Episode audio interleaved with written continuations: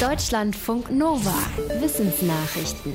Menschen mit Atemschutzmasken sind schwerer zu verstehen, vor allem wenn sie FFP2-Masken tragen.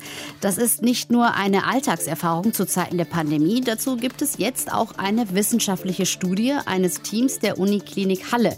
Demnach verschlechtern Masken das sogenannte Signal-Rausch-Verhältnis. Das ist Wissenschaftssprech für unseren Ohren und unserem Hirn fällt es schwerer, Hintergrundgeräusche von der Sprache unseres Gegenübers zu trennen. Zuhören wird anstrengender, auch weil man nicht Lippenlesen zur Hilfe nehmen kann, um zu erraten, was der andere sagt. Das Forschungsteam empfiehlt, wo immer möglich, sich für Gespräche mit Maske ruhige Ecken zu suchen. Außerdem sprechen sie sich dafür aus, Klassenräume, Großraumbüros oder Labore so zu gestalten, dass Hintergrundlärm gedämpft wird. Ausgrabungen sind immer für Überraschungen gut. Das hat ein israelisch-deutsches Archäologieteam festgestellt.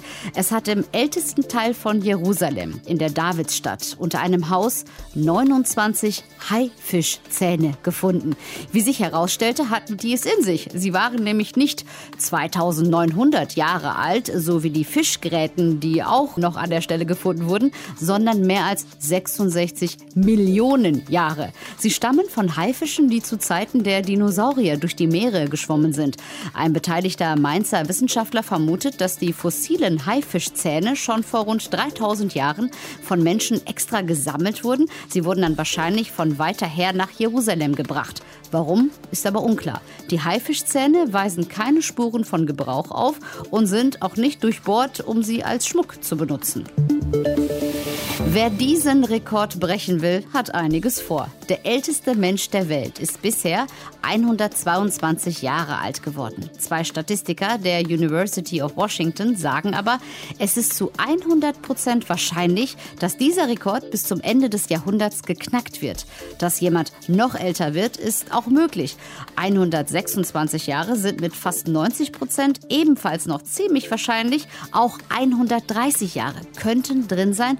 Danach wird es aber extrem unwahrscheinlich. Die Statistiker haben für ihre Berechnungen eine internationale Datenbank zur Langlebigkeit benutzt und für ihre Modelle auch mit einbezogen, wie die Bevölkerung in Zukunft wachsen wird.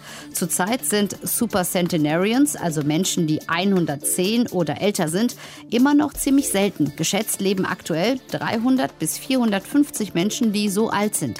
Als ältester Mensch gilt aktuell die Japanerin. Kane Tanaka mit 118 Jahren.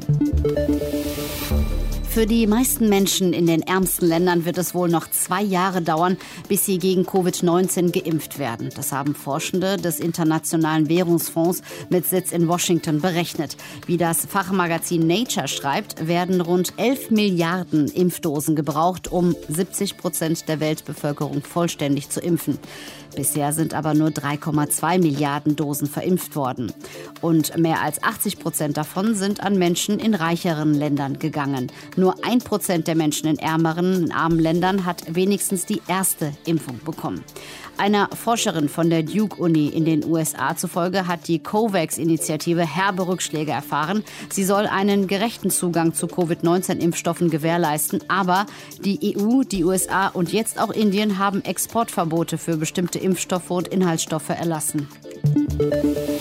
In der Europäischen Union arbeiten Pharmaunternehmen und Unis zum Teil nicht transparent genug. Insgesamt halten sie die Ergebnisse von fast 6000 medizinischen Studien zurück, obwohl die EU sie eigentlich verpflichtet hat, sie zu veröffentlichen. Das hat eine Untersuchung der Nichtregierungsorganisation Transparimet zusammen mit der Uni Oxford ergeben.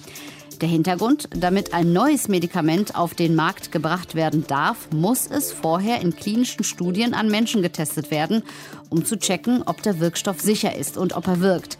Egal was dabei rauskommt, in der EU ist es vorgeschrieben, dass alle klinischen Studien in der Datenbank EudraCT registriert werden und die Ergebnisse dort spätestens ein Jahr nach Ende der Studie eingegeben werden.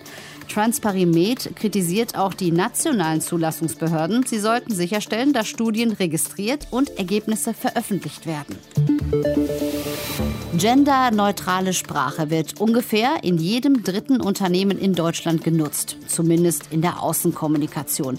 Intern gendert nur jedes vierte Unternehmen. Das geht aus einer Umfrage unter Personalleitenden hervor, die der Personaldienstleister Randstad und das Leibniz-Institut für Wirtschaftsforschung in München gemacht haben. Demnach gibt es in der Hinsicht keine Unterschiede zwischen verschiedenen Wirtschaftsbereichen. Aber größere Unternehmen nutzen deutlich häufiger genderneutrale Sprache als kleinere Unternehmen. Bei den größeren Unternehmen ist das Thema Diversität der Umfrage zufolge auch generell in den letzten Jahren relevanter geworden. Deutschlandfunk Nova